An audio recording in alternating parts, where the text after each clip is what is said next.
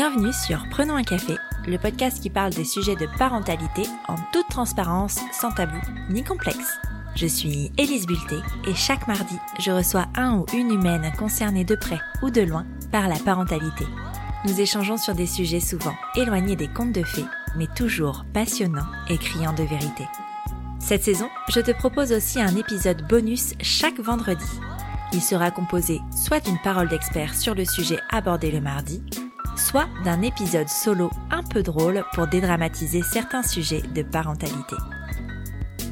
Tu connais l'expression jamais 203 Cet épisode en est la parfaite illustration puisque pour la troisième fois sur Prenons un café, je reçois Justine, la fondatrice de Yogin Mama.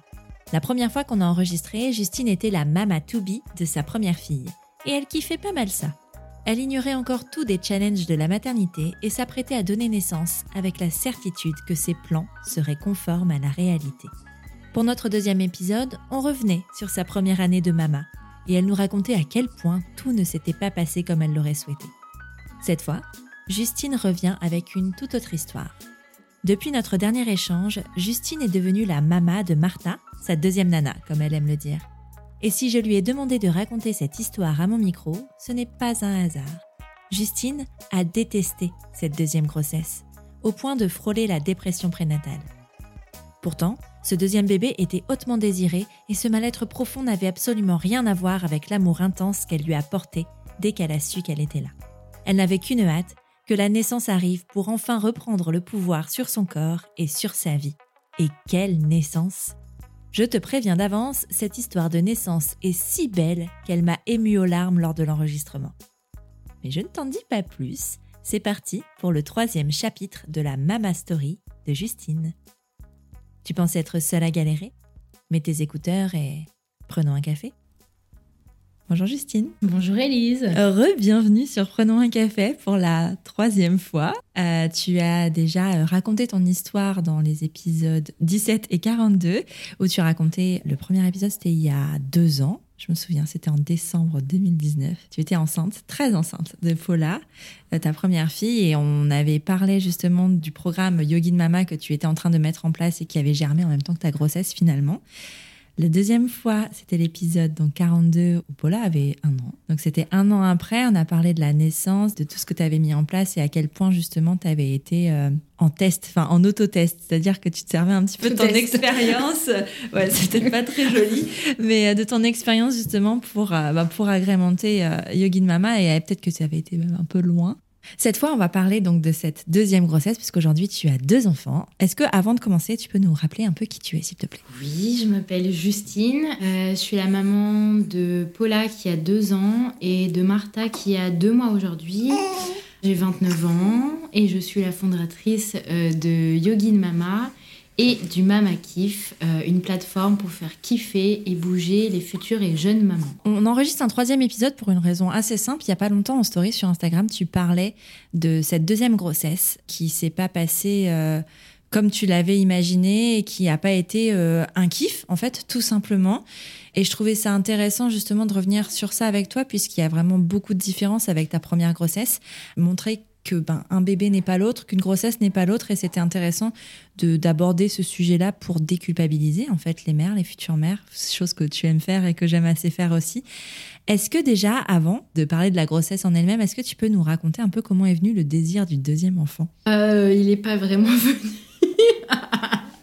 C'est un peu comme le premier, en fait. Euh, je savais que je voulais un deuxième enfant, mais j'aime jamais réellement dire quand. Et en fait, tout simplement, euh, je suis tombée enceinte. Euh, on avait tous les deux à cœur, avec mon mec, que ce soit autour de deux ans d'écart, donc quand même assez rapprochés. Et en fait, je suis tombée enceinte de Martha quand Paula avait 13 mois. C'était pas une grossesse qui était attendue dans l'immédiat. Mais voilà, du coup, j'ai pas réellement connu tu sais, ce désir. Euh, cette attente, en fait. Cette attente, que ce soit pour euh, la première ou pour la seconde. Après, euh, j'ai conscience de la chance incroyable aussi que j'ai de ne pas attendre et que ça vienne seul. Comment tu réagis, réagis du coup quand tu apprends cette grossesse qui était certes désirée puisque tu voulais un deuxième enfant dans les mois à venir Comment tu réagis face à cette surprise-là? Alors, désolée, c'est cash, mais à chaque fois, je dis putain, c'est la merde. Et ah je pleure. c'est vrai Ouais, je sais pas pourquoi. Mais là, euh, je bossais avec une de mes amies. Et je sais pas, je sentais un truc. euh, J'avais même pas encore de retard de règles. Et je sentais, donc j'ai acheté un test. J'ai fait pipi dans son bureau. Et je lui ai dit Putain, mais je suis enceinte. Et après, j'ai appelé mon mec. Ouais. Voilà. Enfin, après, c'est vraiment un moment flash Ouais. où c'est ma première, euh, mon, premier, mon premier ressenti. Et ensuite, euh, je suis contente. Ouais. T'étais quand même ouais, contente. T'as pas, tu t'es pas dit euh, ah mince déjà. Enfin Non, non. non. Non, je me suis pas dit. En fait, aussi bizarre que ça puisse paraître, j'avais pas la sensation que 13 mois c'était petit. Ouais. Je sais pas comment expliquer. Peut-être que je voyais ma première déjà grande ou je sais pas, mais j'avais pas l'impression de faire un des enfants rapprochés, des grossesses rapprochées. Et... Donc non, ça, je me suis pas dit ah déjà. Ouais. Et alors comment se passe ce début de grossesse? Moi, il faut savoir qui dit premier trimestre dit rage dedans, Ah mais ouais. monumental. C'était la même chose pour ma première grossesse et pour la seconde, c'était encore pire. Donc, c'est-à-dire, c'est vraiment, vraiment cloué au lit, je ne peux rien faire. C'est une douleur, mais insoutenable, donc du coup, euh, difficile. Bah ouais. Surtout quand t'as un, un Euh, bébé en fait aussi en plus. Après, ça a duré, euh, voilà, on va dire, ça a duré vraiment 10 jours, mais ça m'a paru. euh, Bah, c'est énorme ans. en vrai. 10 jours Ouais. avec une douleur, c'est Ah ouais, horrible. c'était c'était terrible. Je dormais pas, je pleurais de douleur. Enfin, vraiment, c'était dur. Et euh, euh, plutôt assez fortes quand même. Pas de vomissements, mais nausées et une fatigue extrême que j'avais déjà connue pour la première grossesse. Donc, euh, je me suis dit classique, trois mois, elle va partir, et voilà. Et est-ce qu'elle est partie la fatigue? Ah bah non Ah bah non, pas Ouais. du tout. Comment tu gères? Parce que tu dis dans ton imaginaire, pour toi, ta première fille n'était pas un bébé, mais en fait, dans les faits, si. Enfin, elle avait 13 mois. Que j'allaitais encore en plus. Tu l'allaitais encore? Ouais, T'es tombée ouais. enceinte Tu l'allaitais encore? Ouais. Ah ouais, j'avais cru comprendre que, que justement non. Non, en fait, je suis tombée le- enceinte le jour où euh, Paula a décidé de mettre fin à notre aventure. Il n'y a pas tellement de hasard. Il n'y a pas de hasard, je pense que peut-être que le goût était Ouais, différent. Mais écoute, on entend beaucoup parler de ça, justement, qu'il y a beaucoup de sevrage qui se passe euh, quand euh, la, la mère est enceinte d'un nouveau bébé, parce que ouais, le, ben, le lait change. Après, tu produis moins de lait aussi euh, pendant la grossesse, et après, ça change ben, pour se préparer au nouveau bébé, en fait, Ouais. tout simplement, et euh, Ouais. pour produire du colostrum. Donc peut-être que c'est ça. Mais j'étais contente parce que ça venait d'elle et moi j'en avais marre. Franchement, c'était génial. Ah bah parfait, parfait. Et t'as pas ressenti de douleur du coup parce que c'est quand même un, c'était un sevrage brutal? Euh, non, pas tant, parce qu'à 13 mois, c'était euh, une tétée le matin et une tétée euh, le soir, et parfois, euh, elle préférait manger un yaourt, Ouais. déjà. Mais tu vois, parce que moi, enfin, je l'ai- enfin, j'ai eu un sevrage brutal aussi, parce qu'Alice a choisi euh, à 12 mois. Et par contre, je me souviens des douleurs, en fait, des montées de lait et de ce- ces seins tendus qui ont duré hyper longtemps et que tu peux pas tellement stimuler parce que, bah, parce que tu veux arrêter la lactation, justement. Et ça, c'est un truc qui m'a. Ouais. Parce que ça n'a pas été progressif où tu dis, tu enlèves une tétée. Et pourtant, il y avait que le matin et le soir aussi. Et moi, j'ai souvenir de ça. Après, peut-être qu'enceinte, du coup, tu as peut-être moins Ouais. de ça. Oui, parce que déjà tes seins grossissent, peut-être. Oui, je sais aussi. pas. Ouais, c'est vrai, tu te Ouais, rends peut-être ouais. moins compte euh, de ça. Ok. Comment tu gères ce premier trimestre de grossesse et ta première maternité? Je pense qu'en fait, ça m'a pas paru vraiment beaucoup plus difficile d'avoir euh, une aînée, encore une fois, aussi bizarrement que ça puisse paraître. Et puis j'ai un mec euh, aussi présent que moi. Donc en fait, euh, pendant ce moment-là, euh, il gérait Paula à fond, plus que moi. Et moi, j'étais OK avec le fait, bon, bah c'est tout, là, je suis malade, je dois aussi m'occuper de ce bébé qui grandit en moi. Et oui, je suis un peu moins présente pour Paula, mais c'est pas grave. Oui, Ça reviendra. Enfin, elle n'est pas elle est- seule. Elle est pas seule, il y a son papa, il y a ses grands-parents. Ouais. Et puis Paula, euh, c'est une grande indépendante. Elle a pas, enfin, elle part vite à droite à gauche euh, Ouais. avec n'importe qui. Voilà. C'est bon à savoir. J'avais euh, vu justement sur Instagram, tu, dis, tu parlais des problèmes de sommeil de Paula. À ce moment-là, t'en étais où avec, euh, avec ça? Alors ça, c'était l'enfer. Ouais. Ah franchement, ça c'était l'enfer. Paula, elle a fait sa première nuit, elle avait 15 mois, donc j'étais enceinte de deux mois, du coup. J'avais décidé d'arrêter de la prendre dans le lit et de choisir cette facilité. Je suis désolée euh, de le dire, mais de mon sens, oui, moi c'était une facilité de me dire, parce que je suis fatiguée, je suis épuisée, ça fait 15 mois presque que j'ai pas dormi. Je la prends, j'ai pas du tout l'impression de. Je sais que c'est pas mal et que c'est ok, mais euh, je savais que ça allait pas l'aider à trouver euh, les clés pour euh, ne plus se réveiller la nuit. Et je me suis fait accompagner par une coach en sommeil. Enfin, en fait, c'était même pas un réel accompagnement. J'ai organisé un live Instagram avec une coach en, sommeil. Et je sais pas, ça m'a donné un déclic et les clés. Et je me suis dit, oh, mais en fait, pourquoi personne me l'a jamais dit avant? C'était des conseils simples, mais euh, en fait, t'apprends pas à faire dormir un enfant. Enfin, c'est une réelle éducation, tu vois, je trouve. Et donc voilà, euh, est-ce que c'est le fait aussi? Un jour, je lui ai dit, écoute, Paula, je suis épuisée Maman, elle va avoir un, deuxième bébé, elle a besoin de dormir, et du jour au lendemain. Mais ça s'est vraiment passé du jour au lendemain. Elle a dormi. Mais en fait, tu as peut-être aussi mis des mots, en fait. Ouais. Et mis des mots, même si, bon, c'est vrai que les phrases complètes, euh, complexes, à cet âge-là, c'est vrai que c'est pas, c'est pas ça qui rentre, mais, mais dans, ta, dans ton intention, en fait. Dans ton intention, il y a un message qui est passé et donc des actions qui ont été mises en place. Parce que j'ai l'impression que l'accompagnement au sommeil, alors il y a un peu de tout hein, dans, le marché du sommeil, il faut faire hyper attention. Hein. Euh, si on vous dit que la personne a la solution magique pour que votre bébé dorme, c'est un peu du bullshit. Par contre, euh, il y a des personnes qui peuvent donner des clés et accompagner euh, les parents en tant que parents et en accompagnement global de de leur façon de vivre aussi en fait qui est vraiment hyper adaptée. Et c'est pas une recette miracle pour tous les bébés en fait. Ça marche pas comme ça. Euh, si on vous vend une recette miracle qui marche sur tous les bébés n'y allez pas. Parce que c'est euh, typiquement euh, des marchands de tapis un peu. Donc n'y allez pas. Mais c'est vrai que si on ressent le besoin d'être accompagné sur ces sujets là ça peut être intéressant de, de le faire en fait tout simplement. Moi en plus c'était une problématique qui était toute bête. Juste je couchais Paula trop tard. Ah bah, et tu sais que ça c'est un truc, hein, tu vois, nous on a eu la même problématique. C'est arrivé un peu plus tard parce que ça, ça marchait bien quand euh, on avait euh, la crèche et tout ça. Et en fait, après, ça a plus fonctionné parce que ben, l'école, elle se levait plus tôt. Et en fait, on n'avait pas changé nos habitudes du soir parce que, en fait, on adaptait sa vie à la nôtre, en mm, fait, mm, mm. et pas notre vie à la sienne. Et c'est un truc qu'on entend beaucoup, j'ai l'impression, en parentalité, de dire, euh, enfin, pas en parentalité, voilà, mais quand on devient parent, de dire, ah, mais moi, enfin, il s'adaptera à notre mode de vie et ça sera pas l'inverse. Le problème, c'est qu'en fait, euh, ben, si, c'est à nous de s'adapter à eux parce que, ben, c'est pas des adultes, déjà. Ils ne sont pas nous. Et voilà. Et en fait, nous, on a juste décalé tout notre rituel d'une heure, enfin, avancé d'une heure. Donc, on mange euh, en famille parce que c'est important pour nous à 19h. Alors ça paraît très tôt. On commence, le, on commence le dîner, on prépare le dîner à 18h pendant qu'il y en a un qui fait le bain, l'autre prépare le dîner. Après c'est facile parce qu'on a un enfant, on est deux, donc on est en supériorité numérique. Hein. Mais euh, donc ça c'est simple, enfin c'est plus simple en tout cas. Mais de, de faire ça et d'être adapté à son rythme à elle, avant on galérait, mais on mettait des heures à, à ce qu'elle s'endorme en fait. Et en fait, nous, on avait juste loupé le train du sommeil, tu sais, le fameux dont on te parle. Et, elle, en fait, euh, son rythme, c'est d'aller au lit à 7h et entre 7h30 et 8h moins le quart. Et quand on passait cette heure-là, bah, en fait, on reprenait un cycle. Donc c'était pendant une heure et demie. Euh, non, je veux pas dormir, les pleurs, les histoires, on en a, on en lisait à foison, ça marchait pas. Jusqu'à ce que le prochain, le, cycle suivant arrive, en fait. Ouais, ouais. ça parce que tu rates à une demi-heure. Mm, mm, mm. Et c'est dur, hein, je trouve, de, ah, trop dur. de le voir, ce truc-là, de comprendre que c'est ça. Surtout que je l'ai couché pas tard, je l'ai couché à 20h, mais en fait, son train, elle, c'est 19h15. Ouais. Mais parce que tu as l'impression, tu dis, ouais, bah, elle va se coucher si tôt, elle va se lever tôt. Enfin, tu as des, des, croyances un petit peu comme ça qui sont pas euh, vraies, en fait. Et puis, comme le lundi, par exemple, on va la chercher à 18h30, ça veut dire que, égoïstement, tu la vois 45 minutes, tu vois. Bah ouais, mais c'est comme ça. Sauf si tu peux parce que c'est vrai, si tu as, la possibilité d'adapter ton emploi du temps, tu dis, bah, en fait, ce, jour-là, enfin, je vais la chercher plus tôt et, je me débrouille autrement. Mais euh, sinon, ben, c'est prendre le pli de la voir peu, quoi. Et euh, c'est vrai que nous, c'est quelque chose qu'on a mis en place et depuis, euh, il n'y a plus de problème. Mm, mm, mm.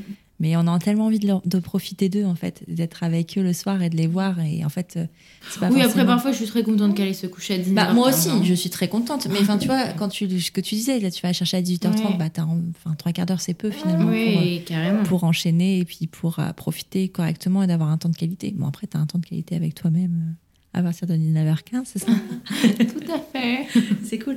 Ok, donc tu mets en place euh, euh, ce système de sommeil. Est-ce que ça t'enlève déjà un peu plus de fatigue ou pas? Non. Non, ça change rien. Ça change rien. Bon, heureusement, finalement. Ça change juste des tensions dans le dos parce qu'en fait. Euh, à bout, je prenais un matelas, deux personnes, que je bougeais chaque soir, que je mettais au pied de son lit et je dormais là, trop mal. Et donc j'ai ça en moins à faire, mais non, je, je, suis toujours aussi naze, quoi. Comment tu fais? Enfin, tu, tu, passes ton temps à dormir du coup? Ben, Je pense que je, je, me coupe de toute ma vie sociale. Et je pense que presque toute ma grossesse, je me suis couchée en même temps qu'elle, donc à 19h15. Donc c'est même plus ma, ma vie sociale, euh, euh, les potes, euh, etc. C'est aussi mon mec. En général, à 21h tous les soirs, je, je dormais d'épuisement. Donc tu te lèves, tes journées, c'est tu te lèves, tu travailles et tu vas te coucher, quoi. j'ai de la chance d'avoir un métier que j'aime par-dessus tout. Et en fait, j'avais tellement peu d'énergie que. euh, après, j'ai fait le choix aussi de choisir mes combats, tu Mm. vois. J'ai fait le choix d'être hyper productive sur une seule chose que j'allais pouvoir faire. C'était travailler et développer euh, euh, ma société, etc. Et en fait, j'ai mis de côté euh, tout ce qui me procurait aussi du plaisir dans mon quotidien, voir les potes, voir la famille. Est-ce que tu penses que cette partie-là, le fait que tu aies mis ça de côté, ait influé justement sur le fait que tu aies mal vécu cette grossesse? Ah bah complètement. Après, je pense aussi que euh, c'est pas le fait d'avoir euh, une aînée qui m'a rendue fatiguée comme ça. Je pense vraiment que c'est cette grossesse. Ouais. Tu vois, je sais qu'il faut tout prendre dans euh, sa globalité, etc. Oui, j'avais euh, Paula qui demande beaucoup d'attention, etc. Mais bon, elle est quand même gardée la journée. Elle allait en général un soir par semaine dormir euh, chez euh, un de ses grands-parents, parfois même deux soirs par semaine. Donc tu vois, j'avais euh, mon village T'as du relais, ouais. J'avais un relais. Ça, il n'y avait aucun souci là-dessus. Mais euh, c'était un épuisement mental. Pourquoi mental?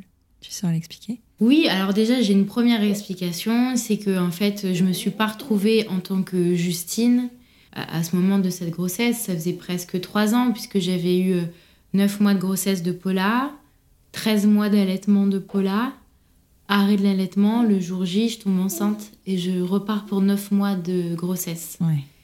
Donc en fait, j'avais l'impression d'être emprisonnée euh, dans quelque chose que je n'avais pas cherché à la base. T'avais pas choisi entièrement. J'avais pas choisi à 100%. Donc je pense vraiment ça s'explique comme ça, de plus trop savoir en réalité euh, qui moi j'étais. Et puis c'est bizarre quand j'ai été dans ces moments un peu euh, de vie sociale, et ben je me retrouvais plus. J'avais pas envie de parler. Euh, je passais pas un bon moment. J'avais juste envie de rentrer. Alors que moi, euh, j'adore faire la fête, j'adore être avec des gens, je hais être chez moi. Je déteste ça. Et donc là, en fait, je savais même plus qui j'étais, tu vois. Et euh, pourtant, on est quand même bien parti en vacances. On est parti presque trois semaines, ouais, trois semaines en vacances cet été, en famille. Et en fait, j'avais juste envie, c'était de rentrer chez moi. Ah ouais? Ouais. Et j'étais épuisée d'être euh, en vacances.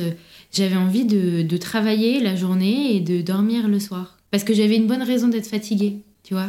J'avais travaillé toute la journée. T'avais une excuse. J'avais une Alors excuse. qu'avec les vacances, pas. Alors qu'avec les vacances, après bien sûr les vacances avec euh, un enfant en bas âge, c'est pas totalement des vacances, mais en réalité, euh, on partait pas seul, on partait Ouais. avec la famille. Donc, Oui, donc t'avais euh, possibilité de, de chiller un peu et d'avoir des Ouais. temps rien que pour toi. Et...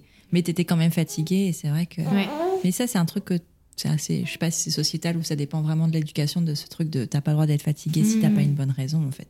On t'en avait une bonne, hein, mine de rien, tu Oui. fabriques un humain quand même.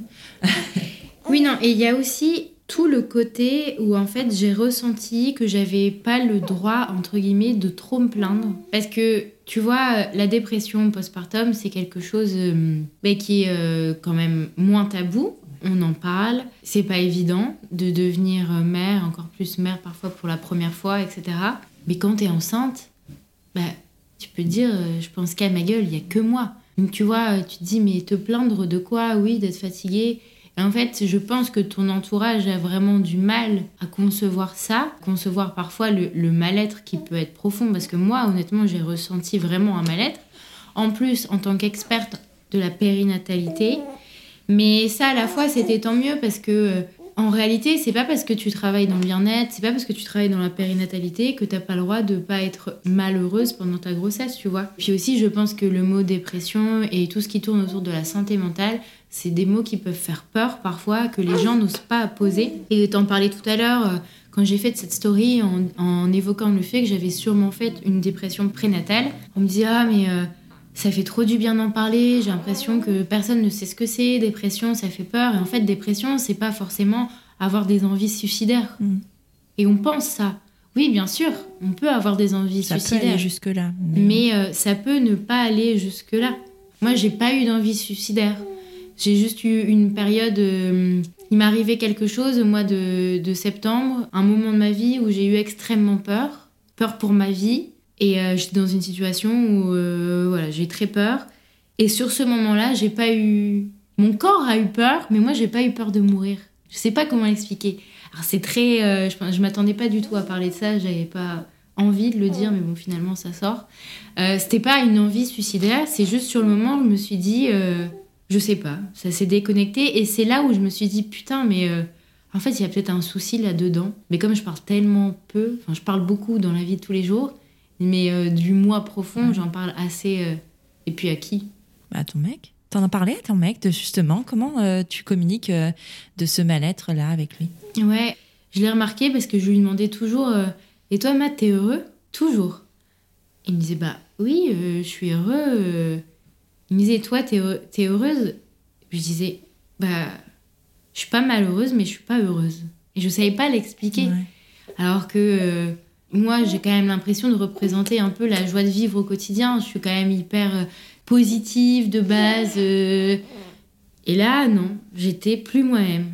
Je savais plus qui j'étais et euh, non, j'étais pas, j'étais pas heureuse. Ouais. Sur le moment, j'étais pas heureuse, non. Mais tu vois, cet événement en septembre, est-ce que tu as ressenti cette impression que si ça s'arrêtait là, bah, c'était pas si grave quoi?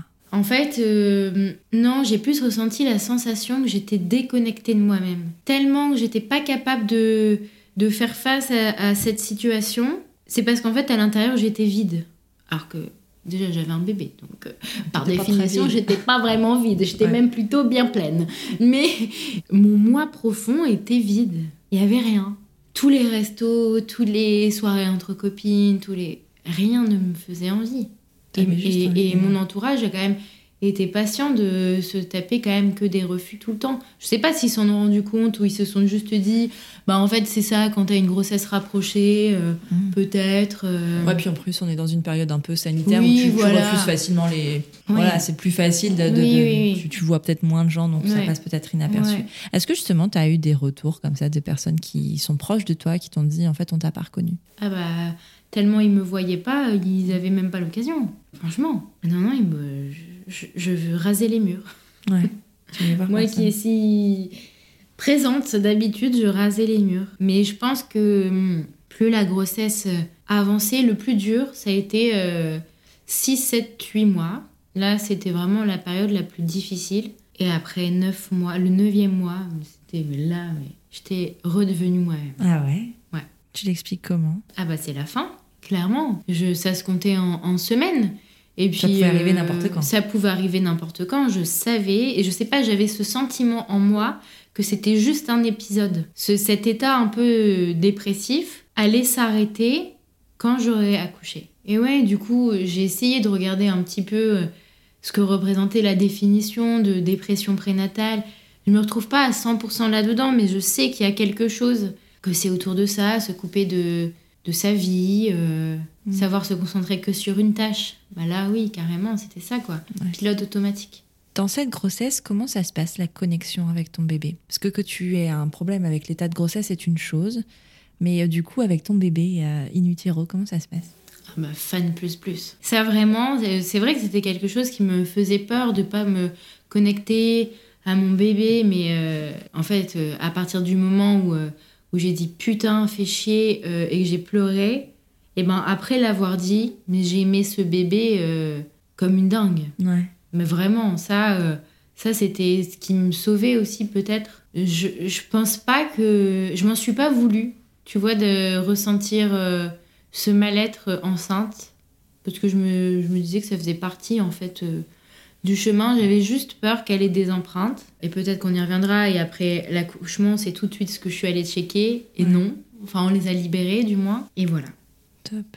Et comment tu prépares justement euh, cette naissance? Comment tu vis cette grossesse? Bon alors, c'est sûr que d'un point physique euh, et préparation, et toi tu faisais forcément, puisque ben, c'est ton travail de toute façon, donc euh, de mettre en place des choses euh, pour les mamas to be, Mm. tu pouvais pratiquer tes propres méthodes. Mais concernant la naissance et, et ce genre de choses, comment tu te prépares en étant... On en avait parlé, je t'avais dit que à la naissance, enfin à la grossesse de Paula, j'étais mon cobaye et là mon premier souhait, c'était justement de mettre toutes mes connaissances de côté. Alors bien sûr, il y en a qui sont ancrées, tout ce qui est respiration, mouvement, etc. Ça c'est ancré en moi, c'est pas euh, je le fais parce que c'est à la mode, c'est ancré pour de vrai, donc j'ai bougé, etc. J'ai pas ressenti une douleur euh, physique, euh, sauf euh, après euh, cet épisode euh, où là j'ai vraiment eu besoin de, de travailler le, le corps un peu plus. Mais euh, j'ai fait un accompagnement global à la naissance. Ça, ça pourrait faire un épisode à Mais part on y entière. parle, on en parle, on en parle, Voilà. vas-y, quoi. Mais euh, donc du coup, un accompagnement global, c'est lorsque euh, on a une sage-femme euh, libérale attitrée qui est là à partir du moment où on fait notre déclaration de grossesse jusqu'à euh, au postpartum. Et même juste toute la mama life, comme j'aime bien dire, parce que c'est elle aussi qui fait mon suivi gynéco maintenant, pose de stérilet, Ouais. retrait, etc. Et surtout, euh, la différence, c'est qu'en gros, pour euh, grossièrement, c'est un suivi qui est très fort. Toutes les trois semaines, je parle. J'ai beaucoup parlé euh, de mon état. C'est ce qui m'a, je pense, sauvé aussi, qui a sauvé les meubles. Et le jour où le travail se déclenche, la sage-femme vient chez toi pour être sûre que ce soit pas un faux travail, ne pas arriver à un ou deux, être déçu à la mater. Et c'est surtout elle qui t'accouche. D'accord. Ça, c'est Il y a dingue. quelle euh, qui. Et il y euh, a qu'elle, il y a personne d'autre. C'est le coparent, la mère et la sage-femme. C'est une variante de la naissance à domicile, un petit peu. Ouais, en fait, l'accompagnement global, soit c'est à domicile, Mhm. soit c'est ce qu'on appelle en plateau technique. Ouais. Voilà. Et toi, Moi, t'as fait.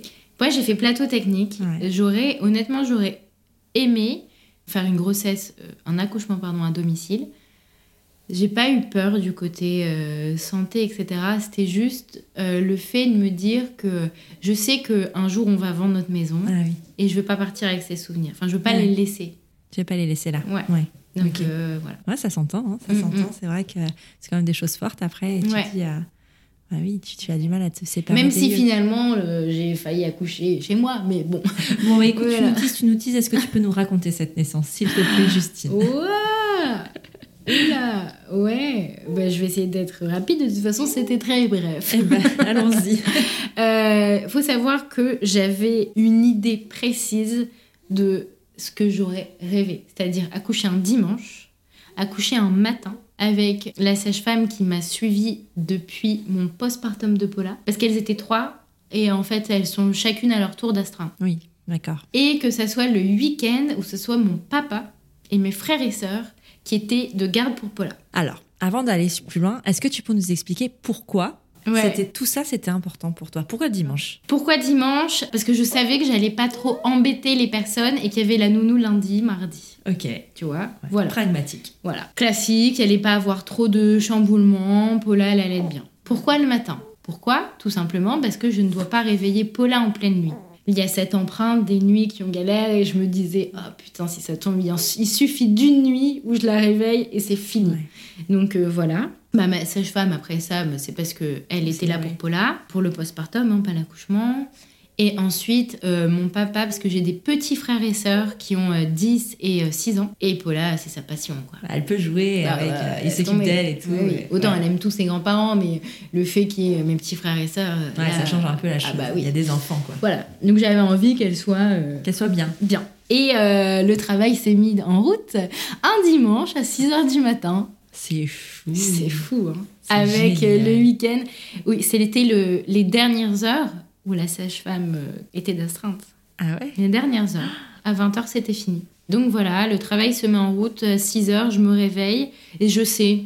Je sais que c'est ça. euh, C'était pas très douloureux, c'était pas des grosses contractions, mais je savais que c'était ça. Donc je T'étais à euh, terme? J'étais à 10 jours du terme, Oui. comme Paula. Et ça, ça, il y a un truc, hein, l'empreinte Euh, les, choses comme ça qui se reproduisent. 10 jours, euh, C'est fou. Et donc je dis euh, à mon mec, quand Paula se réveille, tu donnes le bib en bas, moi je vais prendre le bain. On a la salle de bain à côté de notre chambre, donc parfait. Et là je me fais couler un bain chaud, l'eau dans le dos, folie, etc. Et euh, là ça s'intensifie, je le sens, Paula se réveille, bibi, etc. en bas. Et là euh, je dis... À 7h, t'appelles mon père. Je sais pas pourquoi, dans À ma 7 tête, c'était à précis. 7h00, t'appelles mon père. J'envoie un texto, 7h00, appelle mon père. Il appelle mon père. Mon père, je pense qu'il a jamais été aussi rapide pour venir. Entre temps, je me dis, bon, allez, je vais quand même voir mon père. Donc, je sors de la baignoire. Je, je mets juste des sous-vêtements. Je descends. Et là, vraiment, je sais que ça intensi- ça s'intensifie. Ouais. Et mon père me dit, il me dit, euh, je peux pas te voir comme ça, je vais pas rester. Et je lui dis, non, mais en fait, j'avais pas prévu que tu restes. Tu veux, t'es pas invité. t'es là pour prendre Paula, va, euh, tu t'en vas. Merci beaucoup. Et entre temps, juste avant qu'il arrive, Paula, elle monte, elle m'entend faire tous mes sons. mes oh, mes mantras, mes vibrations, etc. Et elle dit Oh maman, bobo. Et je lui explique, euh, je fais une photo souvenir et je lui dis euh, Tout va bien. Et dès que j'avais une contraction, elle serrait très fort ma cuisse et elle me faisait des bisous. Oh là là. C'était trop mignon, c'était oui. incroyable. C'était euh, ah ouais non mais c'était un shot mille fois. Mais à un moment, je savais très bien que la clé pour que je lâche prise, c'était de fermer les yeux. Et si elle était là, je pouvais pas fermer les yeux. Donc là, à ce moment-là, j'avais envie qu'elle parte. Ouais. Tu vois, c'est Oui. normal, j'avais envie qu'elle parte. Et donc elle est partie. Et euh, donc elle est partie vers euh, 7h30. Et je sais pas pourquoi encore, j'ai dit à Mathieu, à 8h, t'appelles la sage-femme. C'est toujours des heures fixes. Mais oui, je sais pas pourquoi. Un peu, je pense que c'est aussi mon, mon passé de fan de course à pied où tu sais, on était très Ouais. sur les minutes, les trucs, à tel kilomètre, je dois être là, machin, etc. Je rentre dans le bain et là, je, là, il y a plus personne. Mais vraiment, je me déconnecte, je sais même plus que je suis chez moi. Euh, j'ai partagé une photo d'ailleurs sur Instagram, cette photo, je te la montrerai après. Je suis les yeux fermés, allongée, euh, comme ça. Et là, mon mec est juste d'une puissance incroyable et il m'aide. En fait, il est là, il est présent. Ouais. Et il me masse à chacune des contractions très fort le bas du dos. Et ça fait toute la différence. Oui, le massage, mais aussi le fait qu'il vive la naissance autant que moi, j'ai l'impression. Ouais. Et t'as pas besoin de lui dire en fait. Non, c'est, bah, bah, euh, de toute façon, je ne parle pas. Si je de- parle, je suis ouais. plus dedans. Je suis plus dedans. Je ne parle pas, je ne dis rien. Je fais mes sons, je ferme les yeux et je respire. Et là, il appelle euh, ma sage-femme. Elle m'entend et elle lui dit Mathieu, c'est maintenant. T'habilles Justine, je vais pas avoir le temps de venir et vous allez tout de suite à la maternité. Donc ça faisait deux heures. Moi, moi je savais pas qu'il était. euh, Ouais. Enfin, j'avais oublié qu'il était 8 heures. Et à ce moment-là, moi, je peux plus bouger. Je suis dans ma baignoire, je suis trop bien, je, je n'arrive pas à les contractions. J'avais des contractions, j'ai pas de notion du temps, mais c'était toutes les minutes, Ouais. même moi, je pense. C'était tout le temps quoi. C'était tout le temps. Et bref, là, lui, bah, je pense au fond de lui, il y a un peu peur quand même. De... Et donc, il, il me motive vraiment à bouger. Donc, on sort. Ça prend un peu de temps quand même. Ça prend une demi-heure de sortir. J'ai trois étages chez moi. Donc, euh, Ouais. descendre les escaliers avec des contractions toutes les minutes, euh, c'est chaud. Donc euh, voilà, à un moment j'ai des saignements. Moi, il faut savoir que quand mon col se dilate, euh, euh, je saigne. Enfin, tu Ouais. vois, il y a plein de femmes, quand tu le sais pas, bah, tu flippes. Là, je flippais pas. Je, je savais que c'était. euh, je sais pas, j'étais hyper sereine. Et là, je lui dis, c'est maintenant. euh, je sais pas comment on va faire, mais c'est maintenant. Je dis juste ça. Et j'ouvre la porte. Je m'installe quand même dans, dans la voiture, donc dans ma voiture. J'attrape l'appui-tête et je me mets euh, dans la posture de l'enfant. Je sais pas si ça parle, mais euh, tu sais, les genoux écartés face à mon dossier Ouais. et euh, la tête comme ça, les yeux fermés. Un peu comme si tu pourrais être sur un ballon, tu vois, les gros ballons. Et là, je vois ma sage-femme. Et j'ai l'impression que c'était un mirage. Je la vois arriver de nulle part alors qu'elle venait de me dire qu'elle aurait pas le temps euh, de venir jusque-là. Elle est là. Oh. Je sens que, bon, on y va, donc on fait 100 mètres. Et là, je dis à Mathieu, stop, on s'arrête. C'est maintenant. Je, je sens. Et j'ai plus de contraction. Quand t'as plus de contraction, c'est que la tête, elle est engagée, euh, bien, bien Ouais. engagée. Et la sage-femme, elle a été dans sa voiture derrière. Elle vient, elle dit Qu'est-ce qu'on fait? Est-ce qu'on retourne à la maison? En fait, moi, j'aurais rêvé dire oui, mais j'avais euh, le streptocoque B. C'est comme un, espèce de frottis, pas un frottis, mais qu'on fait euh, maintenant presque à toutes les femmes. Pour Paula, on ne l'avait Ah pas ouais fait. Ouais, ça, je sais pas si Juste pour voir s'il y a ça, et donc du coup, il faut donner une dose d'antibiotiques euh, à la naissance pour le passage euh, voix basse. Et donc je l'avais, j'avais fait une cure de probiotiques, j'avais même pris des antibiotiques, ça passait pas, euh, ce que j'avais dans les urines aussi. Et en fait, si j'accouchais chez moi, dans tous les cas, je devais être euh, hospitalisée parce que mon bébé devait être en surveillance toutes les 4 heures. Donc en fait, je voulais pas accoucher chez moi, être bien et devoir partir euh, à la mater. Et sinon, elle me dit, bah sinon, c'est pas grave, on va dans une maternité à Lille. euh. Et là, je me suis dit, mais non, parce qu'elle pourra pas venir. Et donc, mon projet avec, d'accouchement avec Annie, il pourra pas être respecté. Ouais. Parce que le plateau technique, c'est un seul endroit. Et là, je sais pas, je me mets dans, dans ma tête, euh, je vois que des. C'est bizarre, hein, les gens, ils vont me prendre pour une dingue, mais c'est pas grave. Je vois que des portes fermées. Je suis un peu dans un tunnel, il fait noir. Et là, euh, je me déconnecte de mon corps. Et je me dis, euh, de chez moi à Tourcoing, il y a quand même 25 minutes de voiture. Là, je me dis, mon corps, il doit s'arrêter là. Il faut que ça s'arrête. Et il s'arrête. J'ai plus de contraction, j'ai plus rien. euh, et j'arrive à la maternité. Et là, j'arrive dans la salle de naissance. Il y a un bain. Et j'ai juste dit bain, bain, bain. et, et, Mathieu, il me fait trop rire. C'est Mathieu, c'est mon mec. Il me dit mais quand t'as dit bain, on aurait dit Paula. Donc euh, ouais, je sais pas, c'était peut-être ça, retour en enfance et euh, dans le bain, je me suis installée et je mets un doigt dans le vagin pour voir où j'en étais parce qu'en fait j'avais pas du tout eu d'examen, je savais absolument pas où j'en étais, j'étais tellement déconnectée dans ma tête, je, je pensais pas que ça faisait que deux heures et demie. Je pensais que j'étais, ça, faisait déjà une journée, tu vois. J'avais pas eu un accouchement vraiment ni court ni long pour Paula. Ça avait duré 12 heures, la moyenne, mmh. classique. Voilà. Et là, je touche et je sais rentrer que la moitié de mon ongle. Et je touche la tête. Et je sais que là, j'ai juste une pensée et je me dis, c'est pas possible, ça peut pas être si facile. Ah ouais. C'est pas possible. Et là, euh, je me souviens juste euh, serrer euh, la baignoire avec les dents. Je me souviens de ça et je fais rien de plus. Et là, il y a ma sage-femme qui me regarde et qui me dit Justine, ton bébé, il est dans l'eau. Je, regarde et il y avait Martha dans l'eau. Genre, euh, c'était ouf, tu vois. C'est hyper émouvant. Et genre, je l'attrape, mais j'arrivais pas trop à l'attraper parce qu'en fait, je venais, et je le dis, c'est comme si je venais de prendre la drogue la plus forte de tous les temps. J'étais shootée. Et, sur le moment, je te promets qu'il y a cette phrase, même si j'étais complètement shootée, je me suis dit, ok, j'ai vécu presque un enfer pendant la grossesse, mais là, je renais maintenant, c'est maintenant. C'est Martha, c'est... Euh, elle m'a fait renaître, quoi. Et je me suis sentie, c'est complètement bizarre, mais me suis sentie à nouveau moi, je me suis dit, euh, ça y est, je suis Justine, c'est moi. Enfin, tu vois. Et là, je l'ai prise je savais pas la porter. J'étais franchement euh, accoucher euh, sans péri, c'est quand même une dose de ouf et t'es épuisé. C'est même pas un marathon, c'est 15 000 marathons. J'ai pas ressenti de souffrance, ce qui est incroyable. Oui, c'était extrêmement intense. Oui, je me suis vue mourir deux fois, tu vois. Je me souviens, je me voyais, tu, as ce passage, mais j'ai pas senti le, le, cercle de feu. Je pense que c'est le fait d'être dans l'eau, où les tissus, ils sont mhm. aussi et en fait, juste parce que euh, elle était là pour euh, rendre ça euh, facile, je pense, mm. vraiment. Et donc voilà, elle était là et, et, je suis sortie de la baignoire et, et je l'ai mis au sein et, et, voilà. Et tu vois, et après, on, on parle beaucoup du postpartum. Moi déjà, avec Paula, j'avais adoré le postpartum. Là, c'est toujours les, croyances des gens qui te disent mais un postpartum avec un enfant rapproché, c'est dur. Euh, etc. Deux postpartum ne peuvent pas être si faciles, les deux, etc. Et en fait, moi, j'ai tellement dans la sensation d'avoir vécu l'enfer pendant ma grossesse que là, mais je revis, je renais et je trouve que c'est incroyablement doux. C'est intense. Je dis pas ça, mais euh, je suis euh, heureuse à 300 milliards de fois plus et je suis bien, tu vois. Mais je pense vraiment que, et, je le dis et je l'ai écrit, mais elle m'a tout donné, Martha.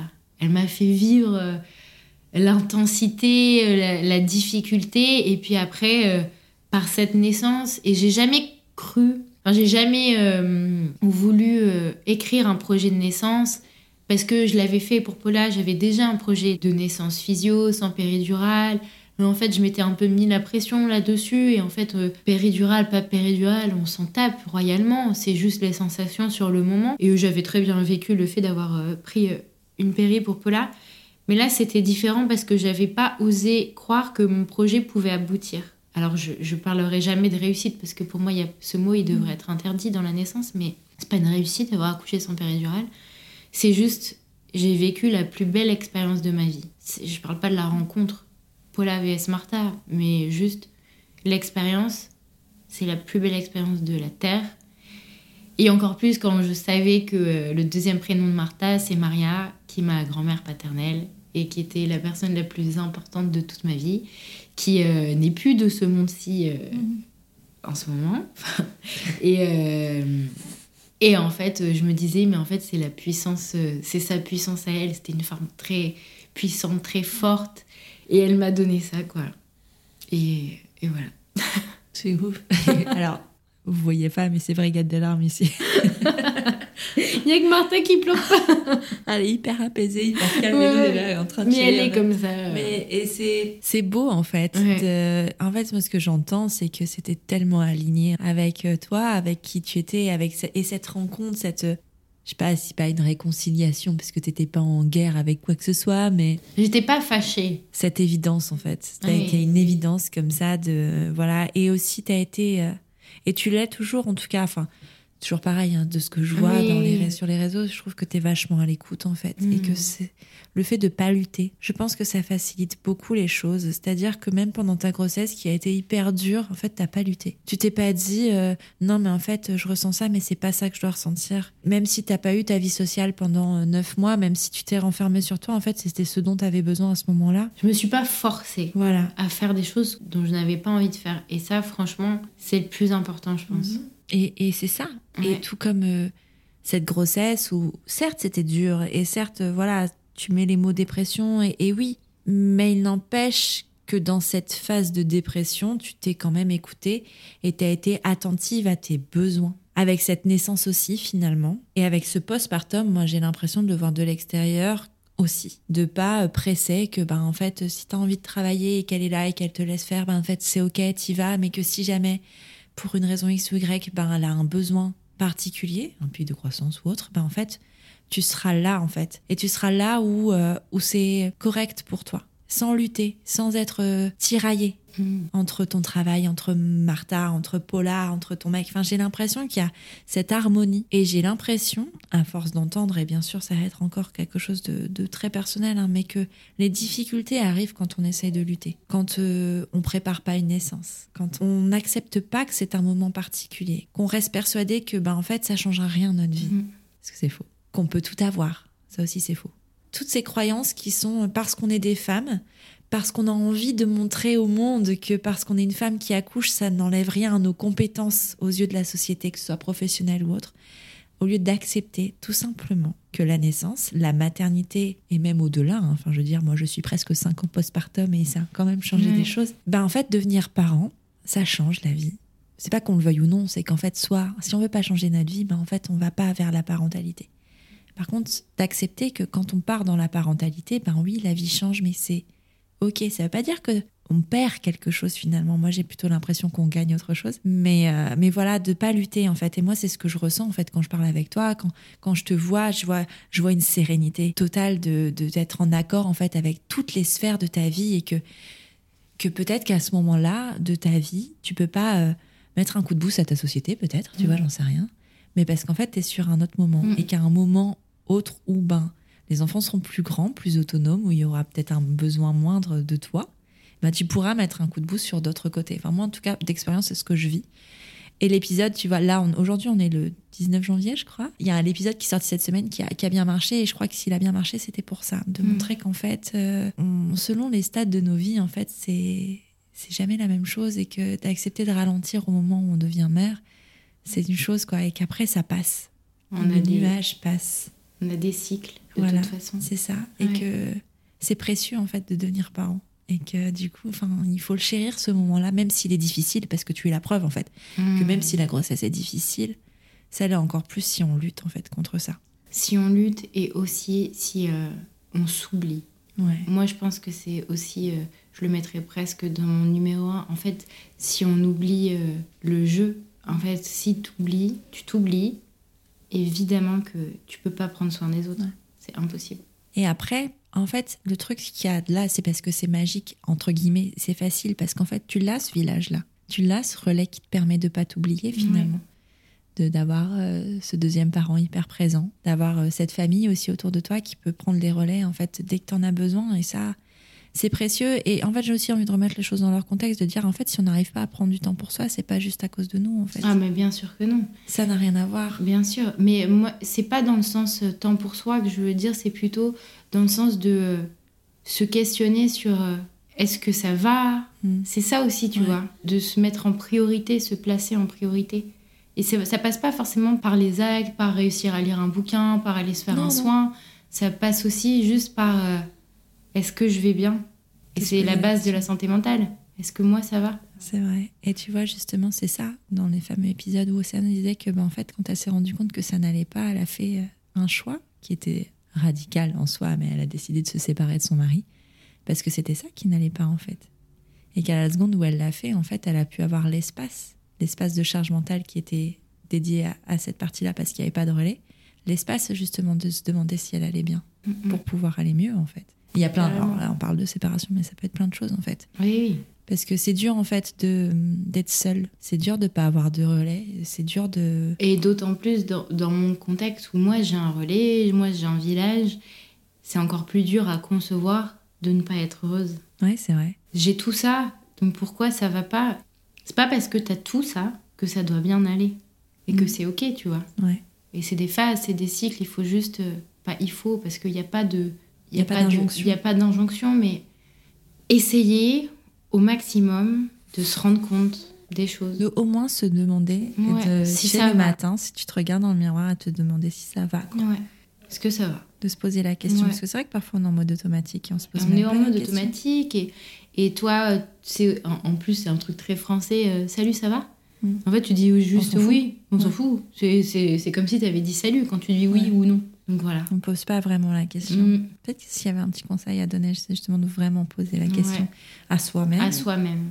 et aux autres aussi, pourquoi pas. À l'écrire. que- hein. Moi, Ouais. ce que je te disais, c'est que pendant cette grossesse-là, j'ai pris un carnet et j'ai écrit. Et, je, je te dis avant de venir que je, je voulais relire ce carnet avant de faire cet épisode. Et j'ai pas eu le. J'ai pas été capable de le faire. Parce que parfois, on n'écrit pas pour euh, se relire derrière, on écrit juste pour se libérer. Et honnêtement, je pense pas en être capable. euh, Avoir. Capable, oui, mais en avoir envie, non.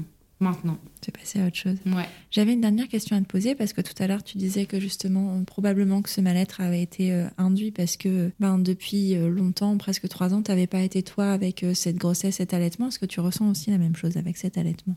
Oh non Non, pas du tout. euh, c'est c'est complètement fou et pourtant pendant la grossesse, je m'étais dit euh, oui, bon, je vais juste voir, euh, peut-être je vais allaiter un peu et puis voilà. Puis même kiff quoi, vraiment même kiff.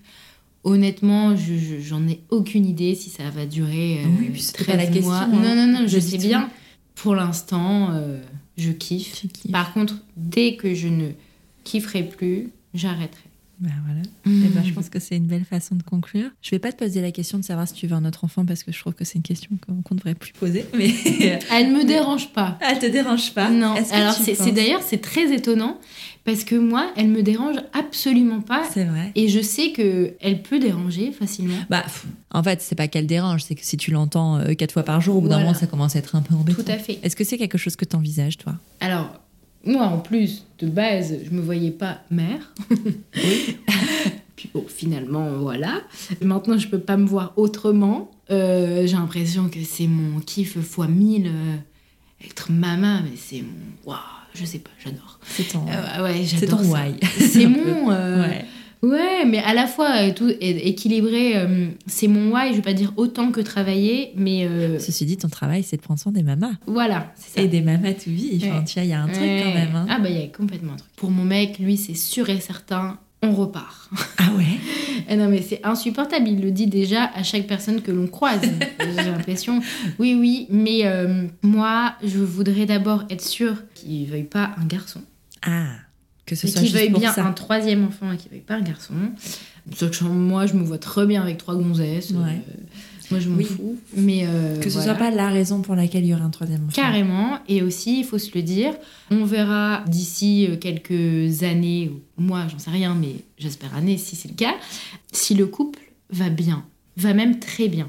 Ça sera vraiment le- la priorité. Je veux qu'on s'aime toujours comme des oufs, parce que sinon, euh, non. On fera pas. Et aussi, euh, bien sûr, financièrement, est-ce qu'on est capable d'accueillir un troisième enfant? Oui. Parce que, bien sûr, on peut avoir envie, mais est-ce que euh, ça va pas trop changer aussi, euh, ça? Ce sera une vraie question. Quoi. Ouais. Merci Justine. Merci à toi. C'était chouette, c'était vraiment, vraiment chouette. En tout cas, enfin, riche en émotions en tout cas. Euh, Est-ce que tu peux nous dire où on peut te retrouver pour suivre un peu tes programmes si sait-on jamais des fois que des futures mamans ou des, ou des mamans passeraient par ici, c'est vrai? Après tout, pourquoi pas? Où est-ce qu'on peut Oui, ça serait étonnant. Ça quand serait même. étonnant. On peut me retrouver sur Instagram, at yogin.mama et sur euh, yoginmama.com. Ouais. Tu nous parles vite fait de ta plateforme, allez. Un petit, un Allez, petit coup d'autopromo. C'est parti.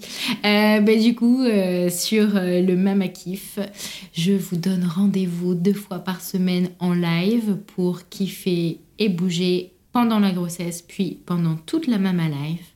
Et aussi, vous avez accès à une bibliothèque de plus de 200 heures de vidéos de yoga selon des méthodes bien précises que j'ai créées pour euh, accompagner toutes les femmes, celles qui n'ont jamais bougé, celles qui ont besoin de très forte intensité. Et aussi, il y a des expertes en périnatalité qui viennent faire des talks, mais en mode à la cool, bienveillant, comme euh, ce que j'essaie de partager. Donc voilà, on retrouve du fitness, ostéo, kiné, tout ça quoi. Naturo, tout ça, tout ça. Super, bah, merci Justine, merci. Et puis ben Peut-être qu'on fera un quatrième épisode un de ces Mais peut-être hein, quand j'aurai euh, Justine, famille XXL, 15 euh, gonzesses. On fera une série dédiée à Justine. Merci puis à bientôt. Merci à toi.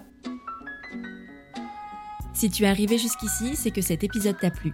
Alors file vite sur Apple Podcast pour mettre 5 étoiles et dire pourquoi tu écoutes Prenons un café. C'est hyper simple. Tu ouvres ton appli Apple Podcast sur ton iPhone, tu vas sur Prenons un café et tu descends tout en bas. Là, tu mets le nombre d'étoiles que tu souhaites, tu vas en mettre 5, hein, et tu écris ce que tu veux dans la section Avis.